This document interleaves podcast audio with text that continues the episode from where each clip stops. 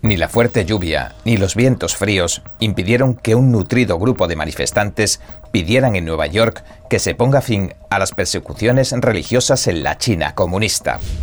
El Kremlin hizo un llamamiento a la calma después de que el jefe de la región rusa de Chechenia dijera que Moscú debería dejar caer una bomba nuclear en Ucrania. La Administración de Alimentos y Medicamentos de Estados Unidos se niega a publicar los resultados de las autopsias realizadas a las personas que murieron tras vacunarse contra la COVID-19. En una de las cuatro contiendas que podrían decidir el control del Senado de los Estados Unidos para 2023, el senador demócrata en funciones de Arizona defenderá su plaza ante el republicano Blake Masters, que respalda a Trump. Las elecciones presidenciales de Brasil se dirigen a su segunda vuelta a finales de este mes. Muchos dicen que se trata de uno de los momentos más importantes no solo de la historia de Brasil, sino del continente, del hemisferio e incluso del mundo. El gobernador de Florida ha advertido a los ladrones oportunistas tras el paso del huracán Ian que no ataquen a los vecinos ni saqueen sus casas. Bienvenidos a En Primera Plana, soy David Rojas. Recuerda que estamos en Telegram, que nos puedes ver en Epoch TV de Epoch Times y que si no tienes tiempo mientras cocinas, conduces o haces la compra, puedes escuchar nuestros audios en varias plataformas de podcast. Y ahora, entremos en materia.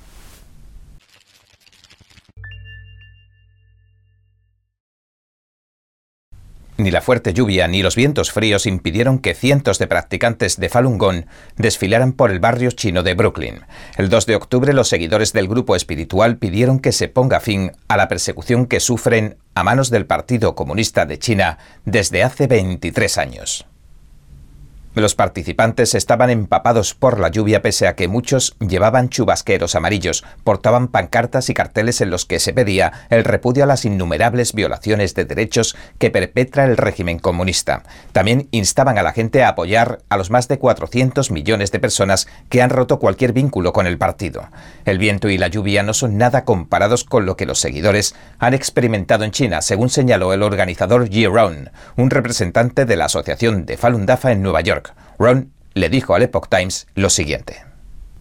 En la China continental no hay forma de que los practicantes de Falun Gong puedan celebrar un desfile como este. Si haces los ejercicios de Falun Gong, te arrestarán y te condenarán, e incluso perderás la vida. Un número incalculable de gente que practicaba Falun Gong ha muerto a causa de las torturas o las sustracciones forzadas de órganos que perpetra el régimen tiránico de China. Por mantenerse fiel a sus creencias, se encontraban detenidos en prisiones, campos de trabajo, centros de detención y centros de lavado de cerebro por todo el país. El Partido Comunista Chino lanzó una campaña de represión para tratar de aniquilar al grupo religioso hace más de dos décadas. A día de hoy no lo ha logrado. La práctica ancestral Falun Gong o Falun Dafa combina ejercicios de meditación con un conjunto de enseñanzas morales basadas en la verdad, la compasión y la paciencia. Se convirtió en blanco de la represión de Beijing después de que el grupo ganara popularidad. Llegaron a practicar Falun Gong en 1999 entre 70 y 100 millones de personas, según fuentes oficiales. El Partido Comunista consideró tanto el número como los valores que difundía una amenaza para el control que impone sobre la sociedad china. El Kremlin hace un llamamiento a la calma. Ha asegurado hoy lunes que, de acuerdo a la estrategia militar rusa, el posible uso de armas nucleares se basaría en un análisis prudente y no en emociones ni en el calor del momento. Días antes, el sábado, Ramzan Kadyrov, un aliado de Putin y jefe de la región rusa de Chechenia, decía que Moscú debería usar una bomba nuclear táctica en Ucrania después de que las fuerzas rusas sufrieran una derrota en el campo de batalla. El portavoz del Kremlin, Dmitry Peskov, indicaba el lunes que las decisiones sobre un ataque nuclear no se tomarían impulsivamente. Según la normativa rusa, Rusia solo usaría su armamento nuclear en respuesta a un ataque nuclear o de otras armas de destrucción masiva, aunque también podría activarlas si las armas más convencionales llegaran a suponer una amenaza para la existencia del Estado ruso. Peskov confirmó en una llamada a la prensa lo siguiente. No puede haber otras consideraciones cuando se trata de esto. El Kremlin también ha indicado explícitamente que las cuatro regiones de Ucrania que Moscú planea anexionarse oficialmente también quedarían dentro de su escudo nuclear. Los recientes reveses que ha sufrido Rusia en el campo de batalla en el este de Ucrania incluida la pérdida del bastión clave de Liman, han llevado al líder checheno a pedir a Rusia que endurezca sus acciones. El checheno publicó un mensaje en Telegram el 1 de octubre en el que criticaba el enfoque militar ruso por considerarlo demasiado blando. Escribió lo siguiente. En mi opinión personal, deberían tomarse medidas más drásticas, incluyendo la declaración de la ley marcial en las zonas fronterizas y el uso de armas nucleares de bajo rendimiento. El lunes, cuando le preguntaron al portavoz del Kremlin, Peskov, por las declaraciones de Kadyrov, respondió que el líder checheno tiene derecho a expresar su opinión. Sin embargo, usar armas nucleares no es una decisión que deba tomarse impulsivamente. Peskov añadió lo siguiente. Este es un momento muy tenso. Los jefes de las regiones tienen derecho a expresar su punto de vista, pero incluso en los momentos difíciles, las emociones deben mantenerse al margen de cualquier tipo de evaluación. Por eso preferimos ceñirnos a valoraciones equilibradas y objetivas. That was a shooting gallery up there. I could hear the tremble in his voice. She suffered a fairly severe beating. The, the video is, is pretty graphic. Justice for us seems almost impossible. It's not fun to watch somebody die, and they knew she was in mortal peril. They have not asked the hard questions. Why was the Capitol intentionally unsecure that day? The FBI had information about security concerns before January 6th. They're out for blood, and they're getting it. They appear to be winning. Were the actions of the Capitol Police out of line? Were there violations in use of force? Now I describe it as an inside job. I'm ready to do whatever God calls me.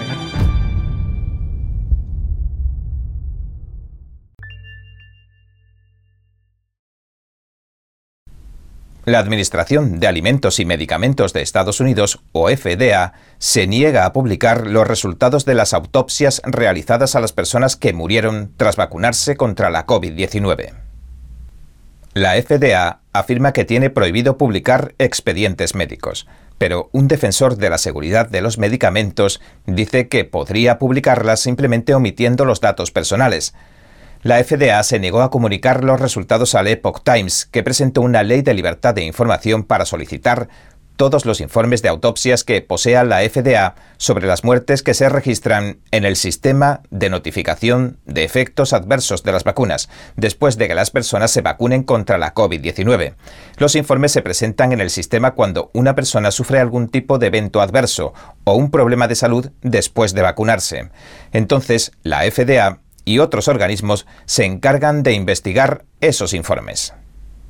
Las autoridades solicitan y revisan los historiales médicos para examinar los informes, incluidas las autopsias. Sin embargo, la FDA se negó a publicar ningún informe, ni siquiera copias redactadas.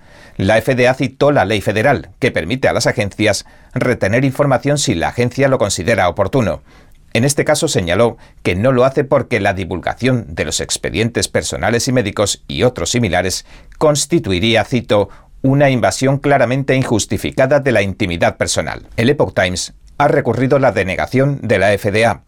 Hace poco también nos denegaron los resultados del análisis de los datos de los informes del Sistema para Reportar Reacciones Adversas a las Vacunas, o VAERS en una de las cuatro contiendas que podrían decidir el control del Senado de los Estados Unidos para 2023, el senador demócrata en funciones de Arizona, Mark Kelly, busca defender su plaza ante el republicano Blake Masters, respaldado por Trump.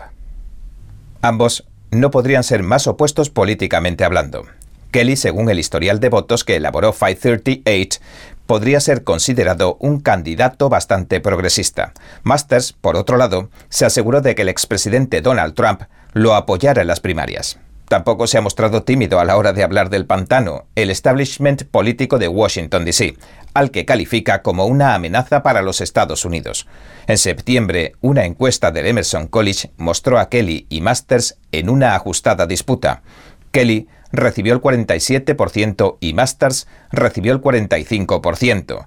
La diferencia incluso queda dentro del margen de error de más o menos 3,85 puntos de la encuesta. Los números de las encuestas se asemejan a los de la candidatura 2020 por el Senado de Arizona. La senadora titular Martha McSally, una fuerte partidaria de Trump, cayó ante el entonces aspirante Kelly.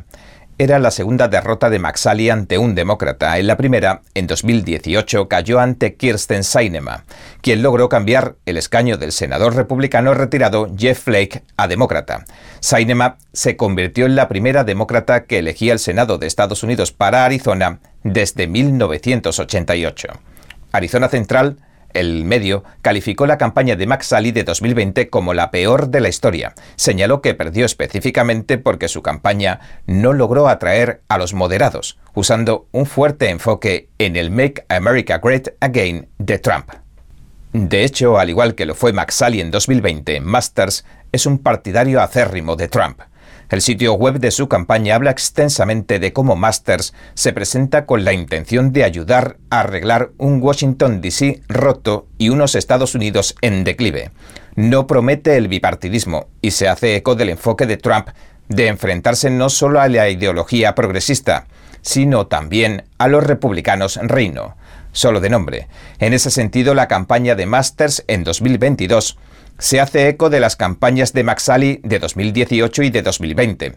Por el contrario, su oponente, Kelly, aunque su historial de votos no siempre confirma lo que dice en su página web, está llevando a cabo una campaña centrada en su condición de líder independiente. Defiende su papel en los avances de legislar de manera bipartidista. Kelly también señala que ha presentado leyes para prohibir que los congresistas comercien con acciones, algo a lo que se ha opuesto repetidamente la presidenta de la Cámara de Representantes Nancy Pelosi, la demócrata de California.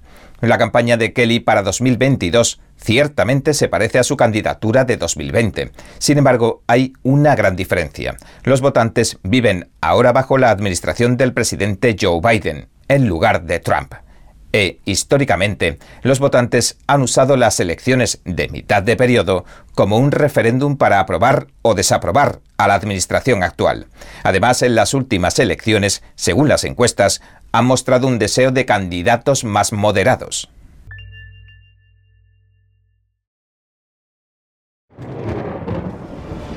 Los expertos dicen que lo que pasa en China termina pasando en el resto del mundo. Pero ¿qué pasa en China realmente? Pocos se animan a contarlo.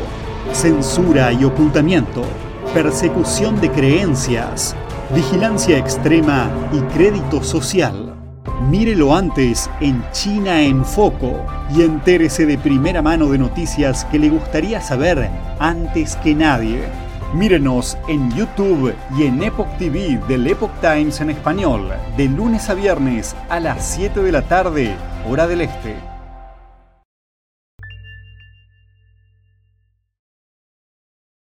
Las elecciones presidenciales de Brasil se dirigen a su segunda vuelta a finales de este mes. Ninguno de los dos candidatos mayoritarios del país consiguió el domingo el apoyo suficiente para reclamar la victoria absoluta. La autoridad electoral brasileña anunciaba el domingo que se debía proceder, tras el recuento matemático, a una segunda ronda de votaciones.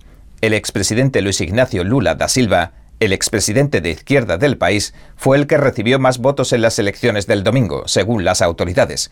Sin embargo, no superó el 50% de los votos que resultaban necesarios para evitar una segunda vuelta contra el titular conservador Jair Bolsonaro. Con el 99,7% de los votos escrutados en las elecciones del domingo, Da Silva, que tiene 76 años, se situó primero con el 48,4% de los votos. Bolsonaro, por su parte, que tiene 67 años, obtuvo el 43,3% de los votos. Ambos se enfrentarán de nuevo en una segunda vuelta que se prevé para el 30 de octubre. Da Silva y Bolsonaro superaron ampliamente a los otros nueve candidatos que también compitieron en las elecciones que decidirán quién gobernará el país durante los próximos cuatro años. Y lo más interesante es que muchos dicen que se trata de uno de los momentos más importantes no solo de la historia de Brasil, sino del continente, del hemisferio e incluso del mundo. Por tanto, entendimos que resultaba crucial investigar e informar y consultar a un buen número de especialistas sobre lo que en realidad hay en juego en las elecciones brasileñas. y se sorprenderá, estoy seguro. Pero debido a la profundidad, complejidad e importancia del tema, lo hemos dividido en dos vídeos. En la descripción le dejamos el enlace a este primer e interesantísimo vídeo, y el mes que viene anunciaremos la emisión de la segunda parte. El gobernador de Florida, Ron DeSantis, ha advertido a los ladrones oportunistas que no ataquen a los vecinos ni saqueen sus casas tras el paso del huracán Ian. Dijo en una rueda de prensa que los floridanos son muy conscientes de sus derechos de la segunda enmienda, aportar armas, y señaló un cartel de un negocio cerrado y tapiado en el que se leía, Si tú saqueas, nosotros te disparamos. DeSantis emitió la cruda advertencia durante muchas conferencias de prensa el viernes, en Fort Myers, donde comentó que vio el cartel dirigido a los posibles saqueadores en un negocio de la cercana Punta Gorda. Dijo, han tapiado todos los negocios y hay gente que ha escrito en su madera contrachapada si saqueas disparamos. A fin de cuentas, no vamos a permitir que la anarquía se aproveche de esta situación. Somos un Estado de ley y orden, y esta es una comunidad de ley y orden, así que no piensen que van a ir a aprovecharse de la gente que ha sufrido una desgracia. Ese mismo día, más tarde, durante una conferencia de prensa en San Agustín, DeSantis recordó a los reporteros de Florida que es un estado de la segunda enmienda y que los ladrones que buscan saquear hogares deben andarse con cuidado. El gobernador republicano señaló con crudeza lo siguiente. Nunca se sabe lo que puede ocurrir en el interior de la casa de alguien. Y yo no querría arriesgarme si fuera usted, dado que somos un Estado con la segunda enmienda. Florida cuenta con las denominadas leyes de Stand Your Ground, o plantarse sobre el terreno, y de la doctrina del castillo. Estas permiten a las personas que se sientan amenazadas razonablemente de muerte o lesiones corporales o que se enfrentan a invasores de viviendas responder con la fuerza en lugar de retirarse. En una publicación en Twitter, la fiscal general de Florida, Ashley Moody, compartió un vídeo en el que se ve a un grupo de personas detenidas por saqueo y escribió lo siguiente. Florida no tolerará que los saqueadores se valgan del huracán Ian para aprovecharse de los floridanos vulnerables. Serán arrestados y he pedido a los fiscales estatales que busquen la detención preventiva más larga posible para mantenerlos encerrados y que no puedan cometer más delitos.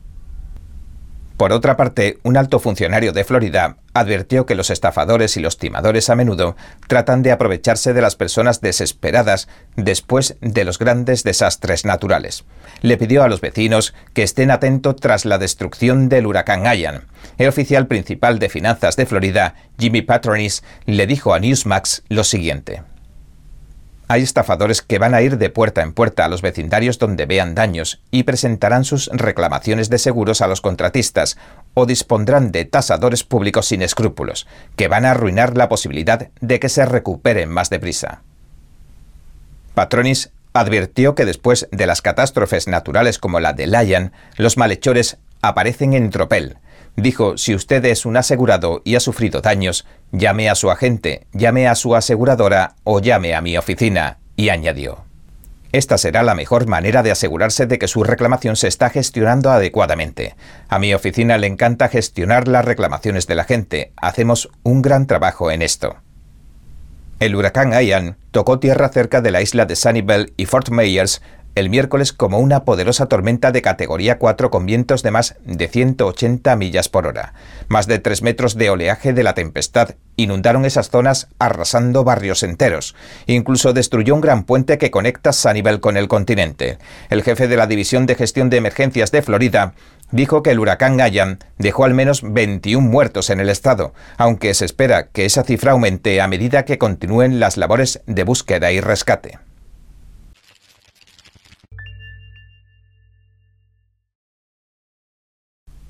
Bien, este ha sido nuestro episodio de hoy. Gracias por sintonizarnos. Si te gusta nuestro programa, por favor, no olvides darle a me gusta, suscribirte y compartir este vídeo con tus amigos y tu familia, porque todo el mundo merece conocer los hechos. Una vez más, gracias por ver en primera plana. Nos vemos mañana.